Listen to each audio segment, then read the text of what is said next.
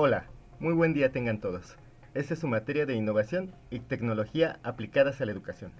Soy el profesor Ernesto y vamos a comenzar. Primero, vamos a explicar a qué está orientada esta materia. Como su nombre lo indica, la materia trata de la innovación, de la creación de lo que podemos aportar a la educación. ¿Cómo hacemos esto? Con ayuda de la tecnología. En estos tiempos ya es muy difícil que una persona no tenga algo de tecnología en su casa.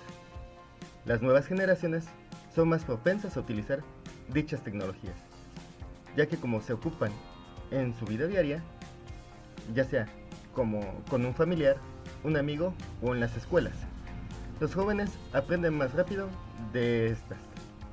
Por eso es necesario la implementación en la educación, como una herramienta complementaria, ya sea como transmisión de información por medio de videos, música, texto, diapositivas, juegos interactivos, etc.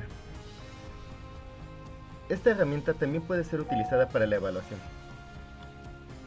Un ejemplo de ellas son las rúbricas, los crucigramas o simplemente cuestionarios con retroalimentación inmediata. Algunas de estas herramientas que se popularizaron fue Google, su plantilla fue Google for Education.